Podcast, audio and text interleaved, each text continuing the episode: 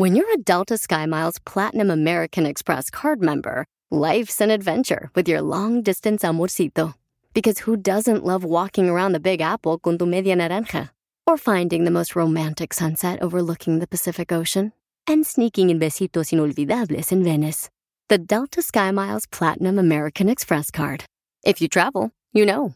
Learn more at go.amex slash you know.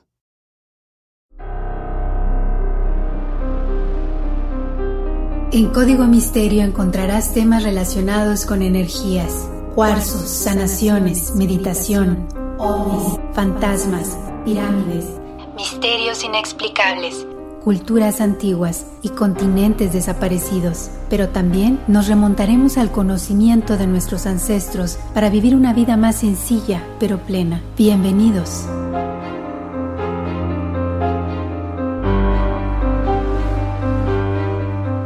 ¿Qué tal? ¿Cómo están? Bienvenidos a un episodio más de Código Misterio. Les saluda Horacio Ontiveros. Ya estamos como cada semana con otro tema de investigación. Los invito como siempre a que descarguen el podcast en todas las plataformas de audio, Google Podcast, Apple Podcast, Spotify, iHeart, eh, TuneIn, cualquiera. Y para la gente que ha estado calificando el podcast con cinco estrellitas y dejando muy buenos comentarios, se los agradezco de corazón.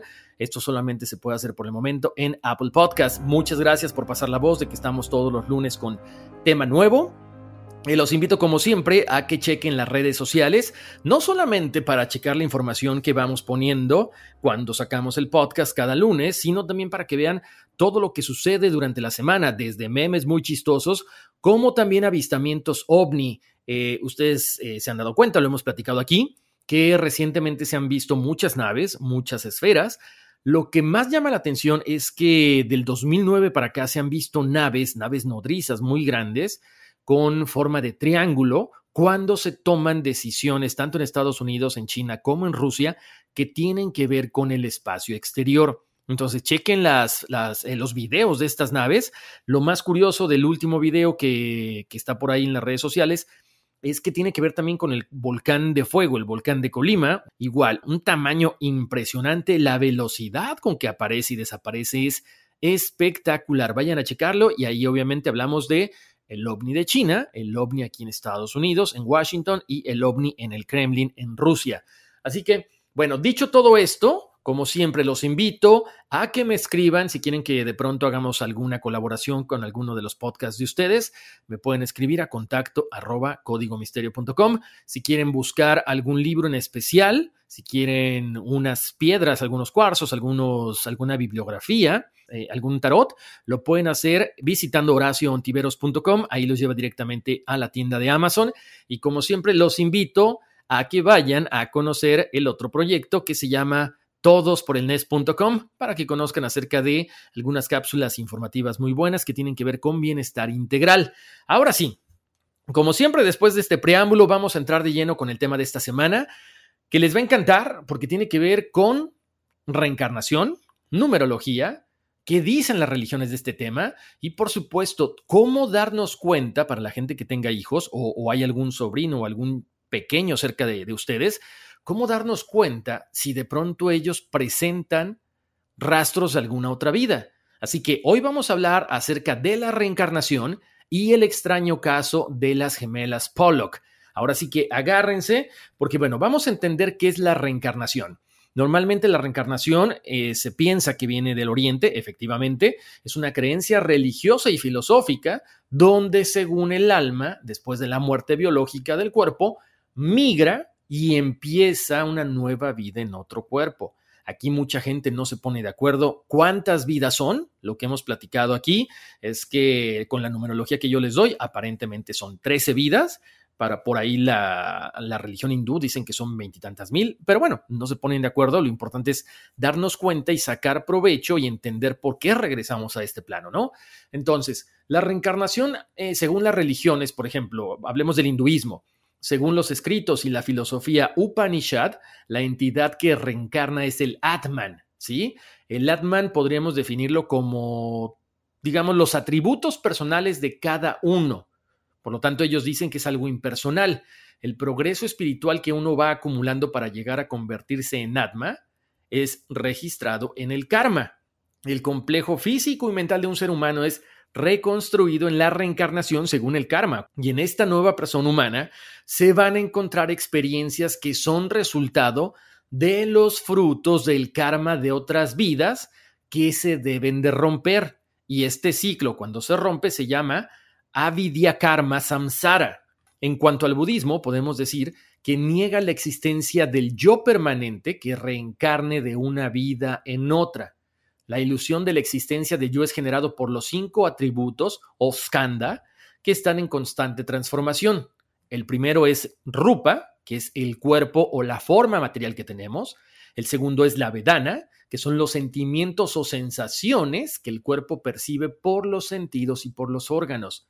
El tercero es el sana, el proceso de clasificar y etiquetar las experiencias. El siguiente es el sankhara, que es la construcción mental y el estado que inicia una acción. Y el vinana, la conciencia o el sentido del despertar de un objeto sensorial o mental. El budismo, como les decía, bueno, no acepta la creencia de que tenemos un solo yo, porque tenemos la conciencia y la conciencia está al igual que los otros elementos en constante transformación y no pueden ser identificados por un yo permanente. De hecho, se comenta que Buda afirmaba que lo único que pasa de una vida a otra es el karma y da como ejemplo la luz de las velas. Pongan atención porque es un, ejemplo muy sencillo y muy bonito. La luz pasa de una vela a otra sin que de la primera haya pasado nada sustancial y propio a la otra vela. O sea, simple y sencillamente de una vela a la otra se enciende una llama, pero no hay nada más.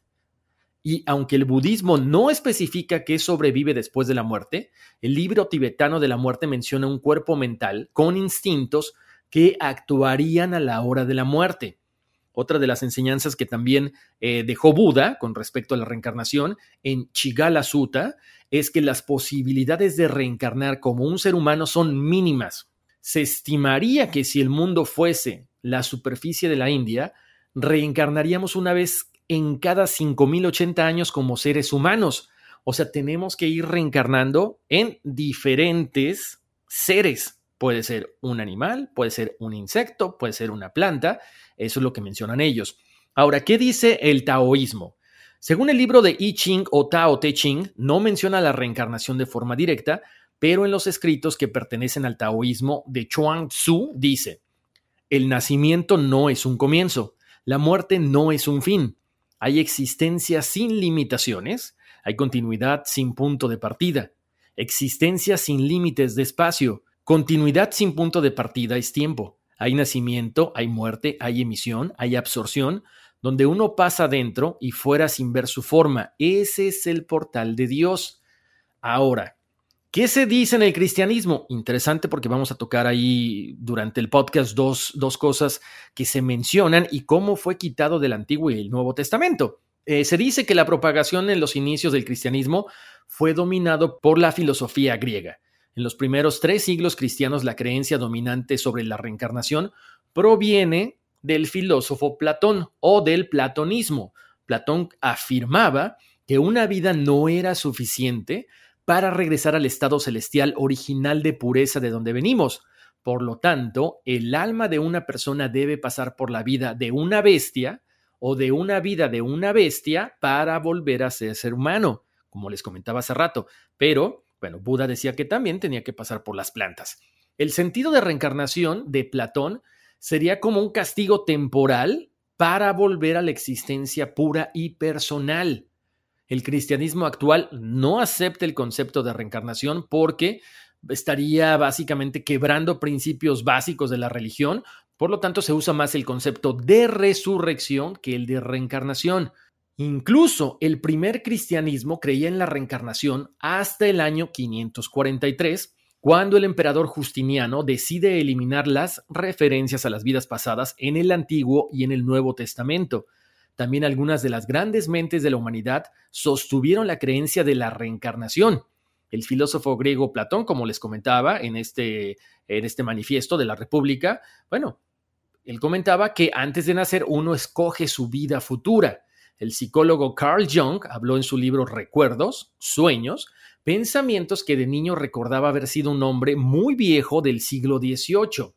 Mucha gente se preguntará, bueno, es que yo no estoy seguro si de repente creer en la reencarnación, eh, qué pasa con los déjà vus, qué pasa con todo esto.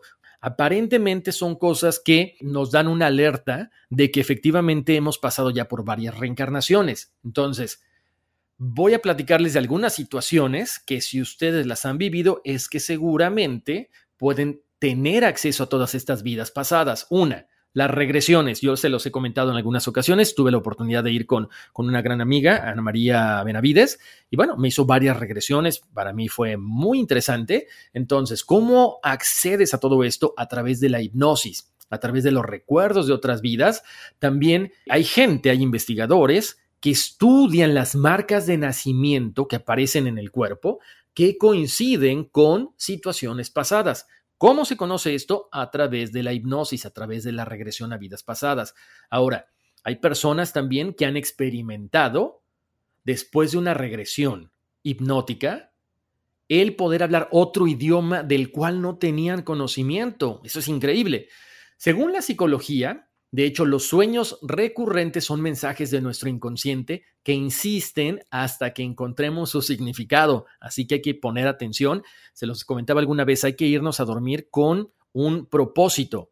Antes de irte a dormir, coloca al lado de tu cama una libreta, un lápiz o una pluma y vete a dormir con el propósito de recordar eh, alguna cosa que tengas en el sueño, algún mensaje oculto que te quieran dar, alguna respuesta a una pregunta que tengas y en cuanto tengas la respuesta no te esperes a despertarte hasta la mañana siguiente.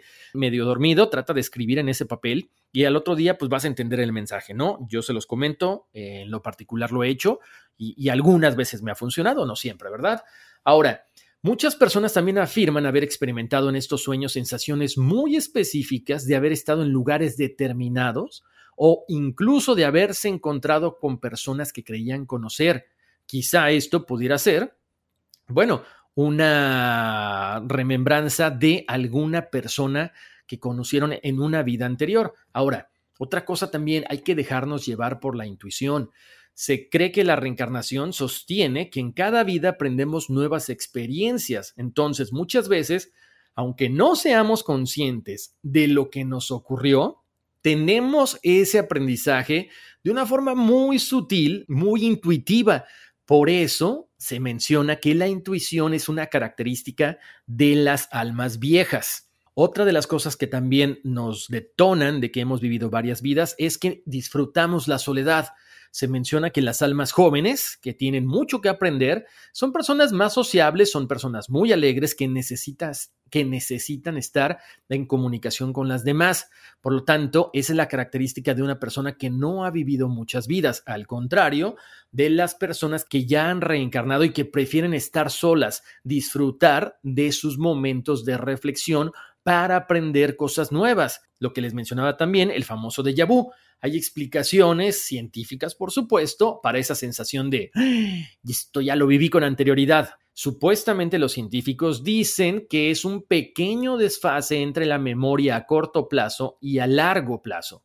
Pero para muchas personas esto es simple y sencillamente un déjà vu, una señal de que lo hemos vivido ya sea en otra vida o quizá en otro plano.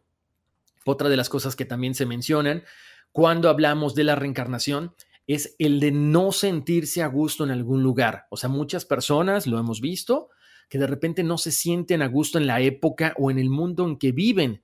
Para muchos de ellos es algo muy angustiante porque saben que no pertenecen a ese lugar, sienten que no conocen, sienten que están acá por una eh, situación meramente de conocimiento, de aprendizaje y en el fondo del alma ellos ansían regresar al mundo de donde vinieron.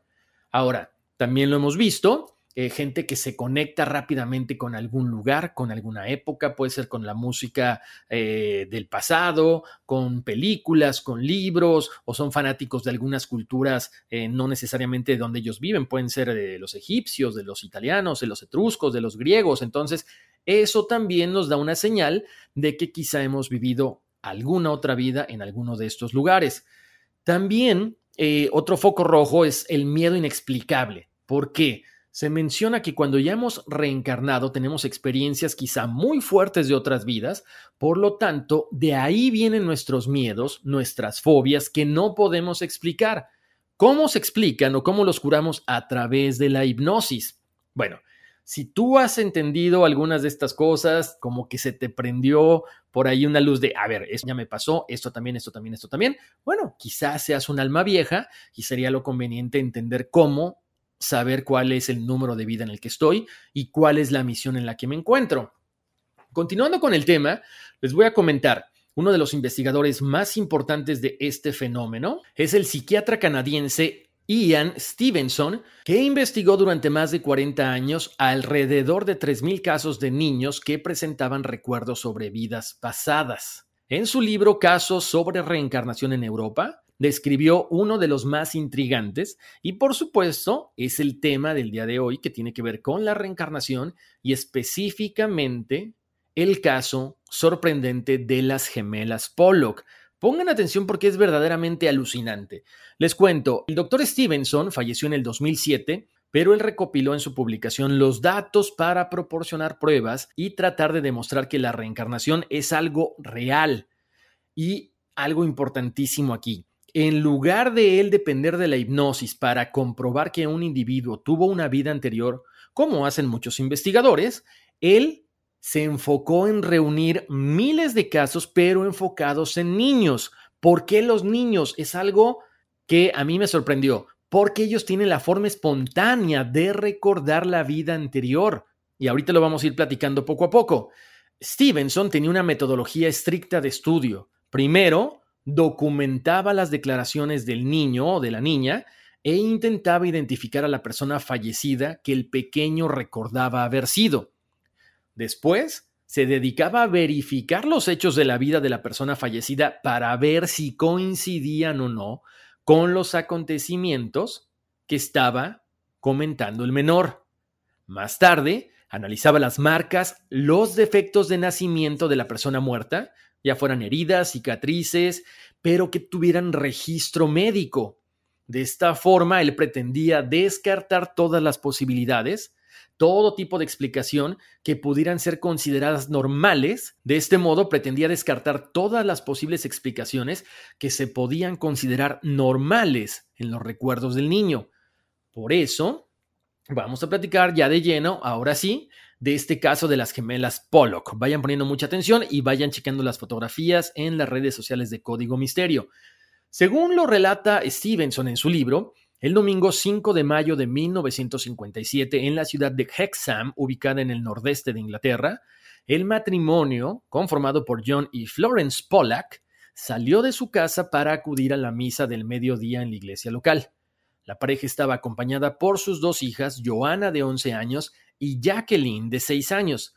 Las niñas, bueno, como toda niña de esa edad, querían asegurarse un lugar hasta adelante en la misa, en la iglesia, por lo tanto decidieron salir corriendo, se adelantan a sus papás, pero el problema viene ahí. Ellas se encuentran a otro amigo en el camino y cuando dan la vuelta en una esquina, viene un auto de frente y las atropella. Mueren de forma instantánea y su amigo Anthony, de solo nueve años, él es el único que fallece camino al hospital. Más tarde, según la investigación de la policía, se descubre que la mujer que manejaba el auto estaba bajo la influencia de varias drogas y que además había atropellado a los niños de manera intencional porque tiempo antes la ciudad o la policía la habían separado de sus hijos por la fuerza. Esta noticia le dio la vuelta a todo el mundo y finalmente esta mujer terminó en un hospital psiquiátrico. Un año después de este accidente, John y Florence, los papás de estas niñas que fallecieron en el accidente, estaban muy tristes todavía por la pérdida de las niñas, pero deciden que era momento de tratar de volver a tener hijos.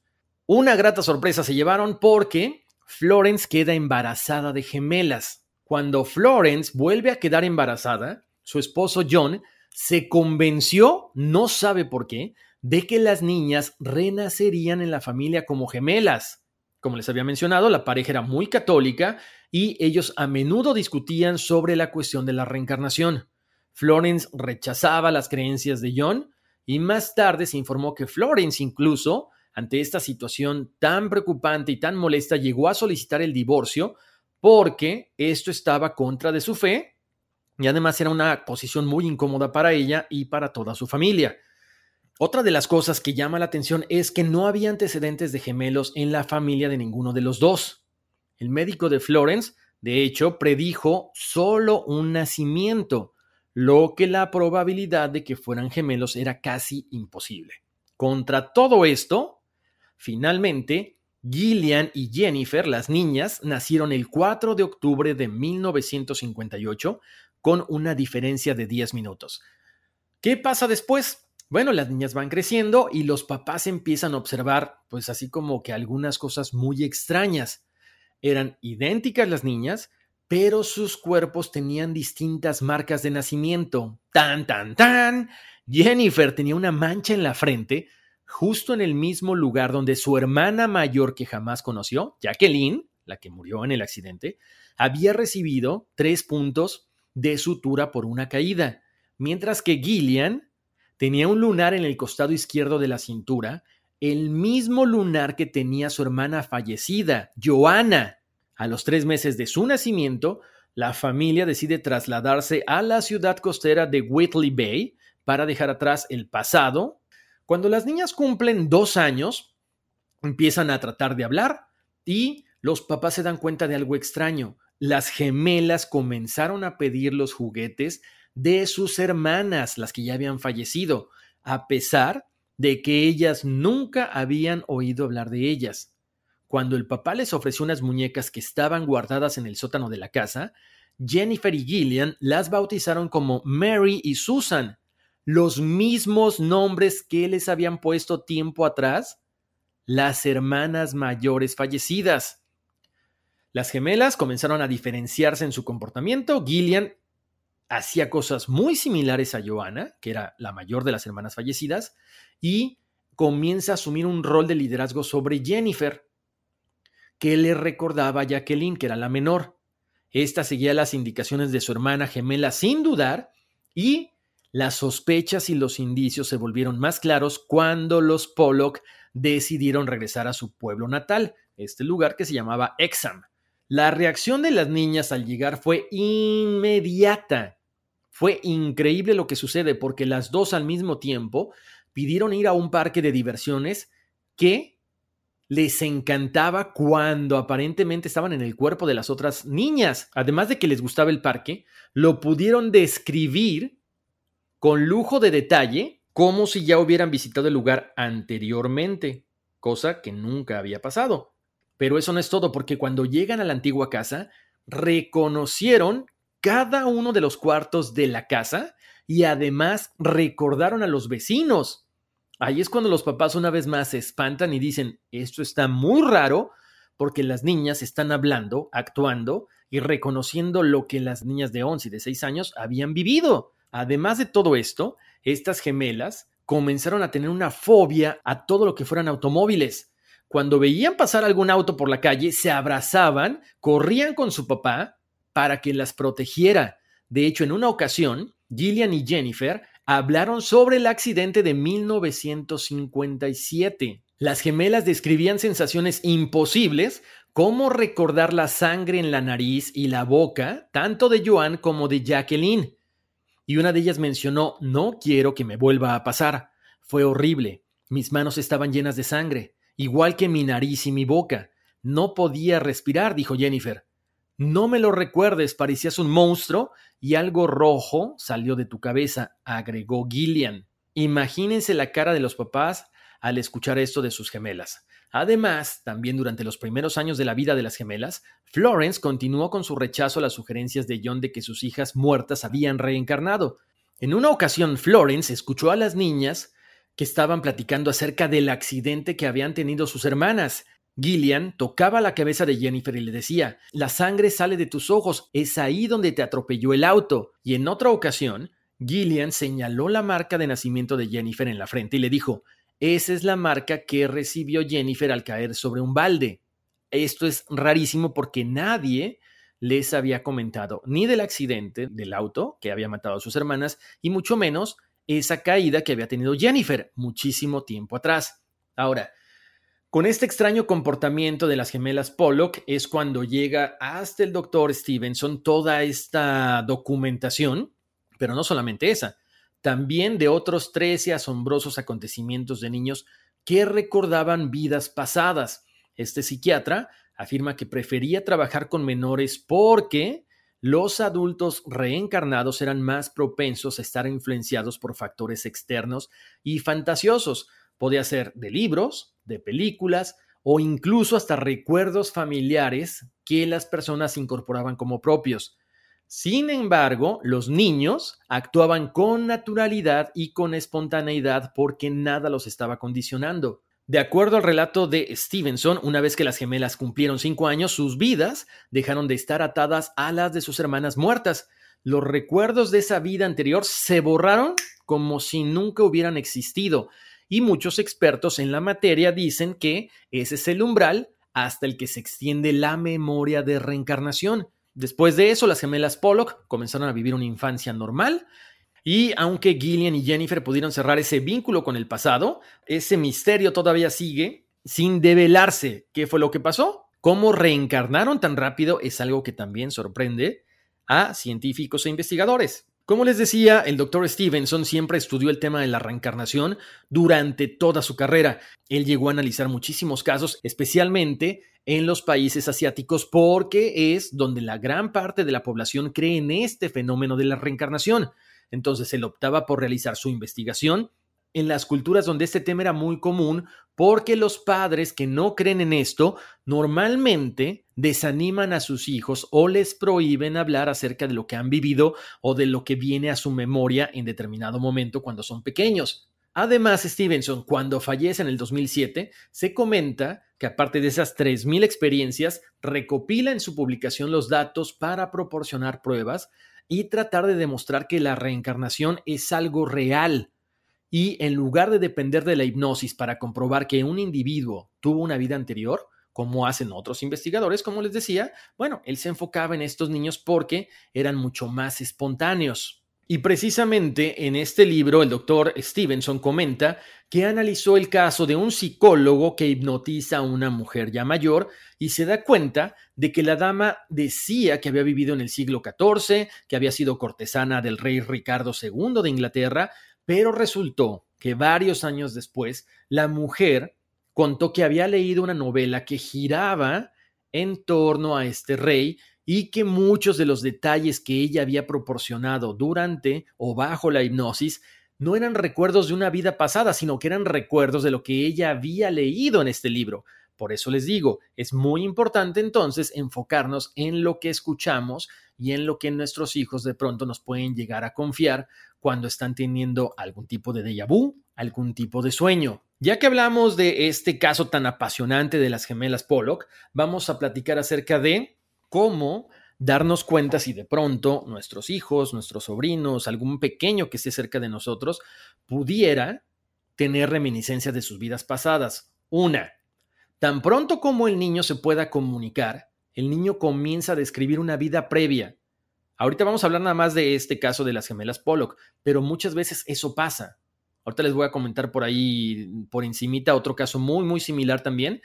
Y a menudo el niño declara que su nombre es diferente al que le dieron sus papás. El niño insiste en que la familia con la que está viviendo no es su verdadera familia, sino que su familia real vive ya sea en un pueblo diferente, en una ciudad diferente o en un país diferente.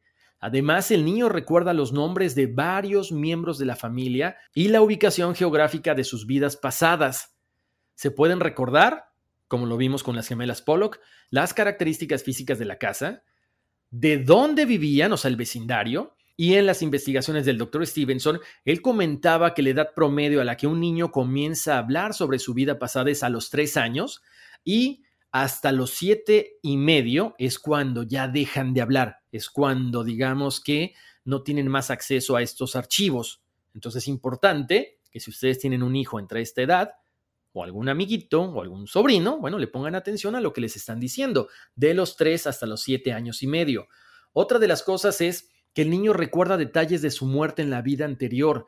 Se menciona que aproximadamente el 66% de los casos de reencarnación infantil del Dr. Stevenson ocurrió la muerte de una forma violenta o prematura en la vida anterior. Además, descubrió el doctor que las personas que morían por heridas traumáticas como heridas de bala, alguna navaja, algún arma punzocortante, a menudo nacían en una encarnación posterior con marcas de nacimiento o cicatrices que reflejan las heridas sufridas en la vida pasada. Ya en la vida contemporánea, el niño puede tener una fobia relacionada con la causa de la muerte en la vida pasada, y se ha calculado que de los niños que recuerdan una muerte violenta en vidas pasadas, 35%, por lo menos, tienen una fobia relacionada con la causa de la muerte. Continuando con los tips, vamos a hablar de la planificación de vidas futuras. Con base en la información proporcionada por el niño a la familia biológica, la familia del niño de la encarnación anterior es finalmente identificada. Cuando el niño se encuentra con esta familia por primera vez, el niño puede identificar a los miembros de la familia por su nombre o por la relación que tenían con él. El niño a menudo conoce secretos de familia que solo los miembros de ahí, de ese círculo tan pequeño, podrían saber con anterioridad. Como resultado, la familia de la vida pasada a menudo acepta al niño como la reencarnación de su pariente fallecido. Los padres biológicos del niño en la encarnación actual a menudo temen que el niño los deje para estar con la familia de su encarnación anterior, pero no. Simple y sencillamente hay un vínculo muy fuerte. Ese vínculo tiene que romperse en determinado momento. Entonces, este miedo simple y sencillamente no puede estar justificado. Es como que cerrar el círculo que esa persona dejó abierto en su momento por una muerte súbita, porque no pudo despedirse de la familia y en cuanto se da ese reconocimiento entre el niño y la familia anterior, ahí ya se cierran todas las heridas, se perdonan las cosas y todo vuelve a la normalidad. Punto número cuatro son los rasgos de la personalidad. Hay preferencias personales y hábitos a menudo que persisten de una encarnación a otra. Muchas personas de repente, para el punto número cinco, dicen, bueno, reencarno en el mismo sexo, podría reencarnar en el sexo opuesto. Bueno, se dice que en el 90% de los casos estudiados por el doctor Stevenson, el niño regresa con el mismo sexo que en la vida pasada. Por lo tanto, el resto, el 10% de los casos, ahí el género se invierte de una vida a otra. Otro punto a considerar, la apariencia física puede ser muy similar de una vida a otra. Los casos del Dr. Stevenson muestran que la apariencia física puede permanecer igual de una encarnación a otra. Dos casos en particular demuestran dramáticamente cómo los rasgos faciales pueden permanecer fieles de una vida a otra. De hecho, el doctor Stevenson estudia a Susan Graham y a Daniel Jurdy a finales de la década de 1960, cuando eran, cuando eran niños pequeños. Las fotografías de estas personas, de sus encarnaciones anteriores, estaban disponibles en el momento del estudio y posteriormente el doctor Stevenson vuelve a visitar a Susan y Daniel en 1998 y descubre que estas dos personas, ya siendo adultos, tenían los mismos rasgos faciales que en sus encarnaciones pasadas. Chequen las fotos, les va en serio a volar la cabeza. Como les decía, estos casos fueron publicados en el libro de Tom Schroeder, Viejas Almas, y otros dos casos de reencarnación de Ian Stevenson, en los que se encuentran disponibles comparaciones de fotos. Se ven los rasgos faciales similares. Es increíble de lo que estamos hablando. Otro punto. Las relaciones se renuevan a través de la reencarnación. De hecho, les voy a comentar de un caso específico de unas hermanas birmanas que reencarnaron como gemelas. Como ya les había comentado, este doctor siempre trataba de buscar los casos más impactantes, por lo tanto encontró este caso de los gemelos birmanos que fueron hermanas en sus vidas pasadas y eran parte de un estudio que involucraba a 31 conjuntos de gemelos cuyas vidas pasadas fueron validadas objetivamente. En el 100% de estos casos, los gemelos tuvieron relaciones significativas con vidas pasadas, demostrando concretamente que las almas planean vivir varias veces para reunirse con sus seres queridos a través de la reencarnación. Esto se ha comentado que siempre reencarnamos con la misma gente, familia, amigos, personas muy cercanas. Otro punto es que los niños recuerdan el intervalo entre las vidas. En el 20% de los casos que investigó el doctor Stevenson, los niños recordaban lo que había sucedido entre sus vidas en el mundo espiritual. Esta información es muy importante para que ustedes vayan captando y vayan quizá analizando algunas cosas que les han pasado y que de repente no sabían el por qué. Yo creo que uno de los claros ejemplos de cómo entender esto es la famosísima película de A Dog's Purpose, donde, bueno, el perro está renaciendo hasta que logra cumplir con el objetivo con el que fue mandado a este planeta. Esa es una película muy bonita que nos muestra de una forma muy simple, bueno, el hecho de que tenemos que renacer hasta poder lograr nuestro objetivo en esta vida. Si les gusta algo más profundo, les recomiendo la película No Solar de Chico Xavier, este personaje brasileño que escribió muchísimos libros aparentemente dictados por un contacto que él tenía con un ser espiritual. La película se llama Nuestro Hogar o en inglés Astral City, a Spiritual Journey. Chequenla, está en YouTube. Es una película muy interesante. No les quiero hablar mucho para no hacer spoiler, pero básicamente nos eh, plantea lo que sucede cuando estamos entre un plano y otro, cuando estamos esperando a reencarnar. Entonces, chequenlo también por ahí, les va, les va a gustar seguramente. Obviamente, como este caso de las gemelas Pollock, hay muchísimos casos más, pero bueno, quería traerles específicamente a esta colación, porque bueno, nos damos cuenta de que imagínense cómo dos hermanas reencarnan en menos de un año en unas gemelas. Eso es impresionante. Yo creo que muchas personas siempre nos cuestionamos o queremos saber exactamente en qué número de vida me encuentro. Bueno, hay diferentes formas, como les decía, nunca se ponen de acuerdo todos los investigadores o especialistas. A mí que me gusta la numerología, lo que yo estudié en diferentes casos es que es del 1 al 9, posteriormente vienen los números maestros que es 11, 22 y 33. ¿Cómo sacamos este número? Bueno, muy sencillo. Sumamos nuestra fecha de nacimiento, pero con una calculadora para que lo hagan más fácil. Sumamos el día, el mes, el año, el año completo. Si naciste en el 75, no pones 75, vas a poner 1975. Y de ahí te va a dar un número.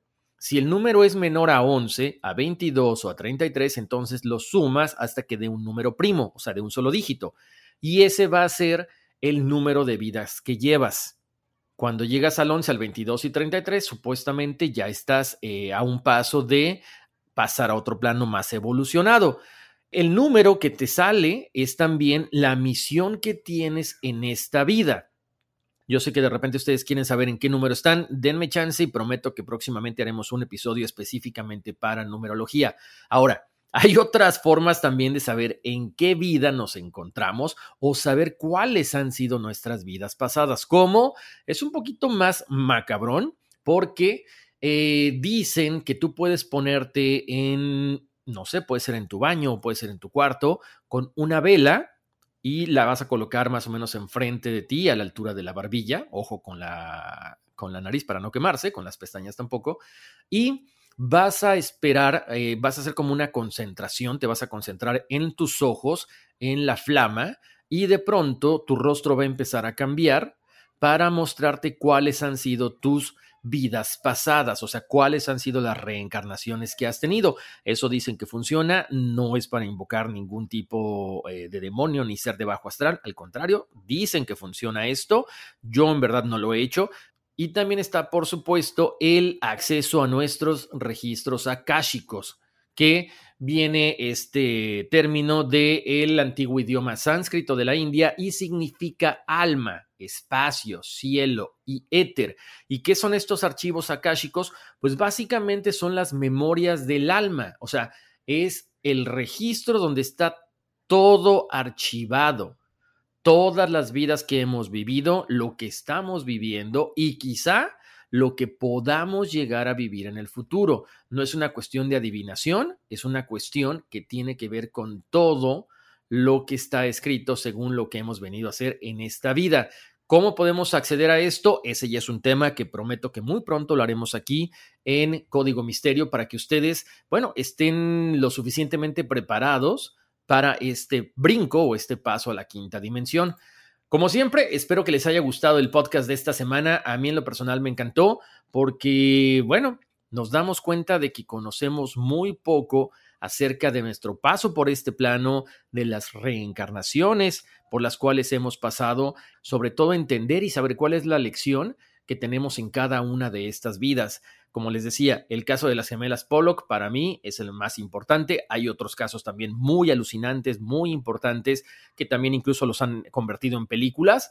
Pero bueno, con eso llegamos al final del podcast de esta semana. Muchísimas gracias por haberme acompañado. Como siempre, los invito a pasar la voz, a comentarle a sus amigos, a la familia que descarguen el podcast de Código Misterio en cualquier plataforma de audio. Estamos en Spotify, en Google Podcast, en Apple Podcast, en iHeart, en Amazon, en TuneIn y que nos sigan en las redes sociales para poder ir acompañando el episodio de cada semana con las fotos y con las ilustraciones que vamos subiendo en las redes. Y por supuesto, durante la semana les informamos cuáles son las cosas más impactantes de avistamientos, de fantasmas, de energías, de cosas así por el estilo. Por supuesto, no podemos dejar a un lado el buen humor que nos caracteriza, así que también ríanse con los memes. Compártanos también fotos que de repente han subido por ahí algunos videos donde se escuchan algunas trompetas como las del apocalipsis que se mencionan Muchas gracias por la confianza y ya saben que este programa pues es de todos. Las redes sociales son para que compartamos, para que platiquemos, pero sobre todo con mucho respeto.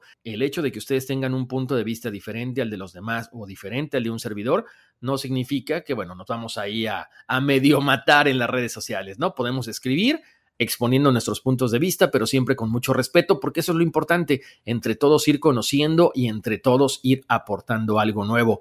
Muchísimas gracias por haberme acompañado. Si me quieren contactar a través de mi correo electrónico es contacto arroba códigomisterio.com. Los invito una vez más a estar pendientes de lo que está pasando allá afuera. Tengamos a la mano nuestros teléfonos, nuestra cámara de video, todo, todo, porque estamos siendo testigos de muchas cosas muy interesantes, avistamientos, no solamente de ovnis, sino de energías, de cosas muy raras que están pasando allá afuera y que gracias a la tecnología, bueno, podemos ser capaces de captarlas en cualquier momento. Les mando un abrazo muy grande, bendiciones, les deseo cosas buenas y vámonos, que aquí espantan. I'm Chris Hahn, the Aggressive Progressive. Check out a new episode of the Aggressive Progressive podcast every Tuesday. You know, the election is heating up just as the year is winding down. Stick with me. I'll tell you the truth as I see it. Download the Aggressive Progressive on Pandora or wherever you get your podcasts.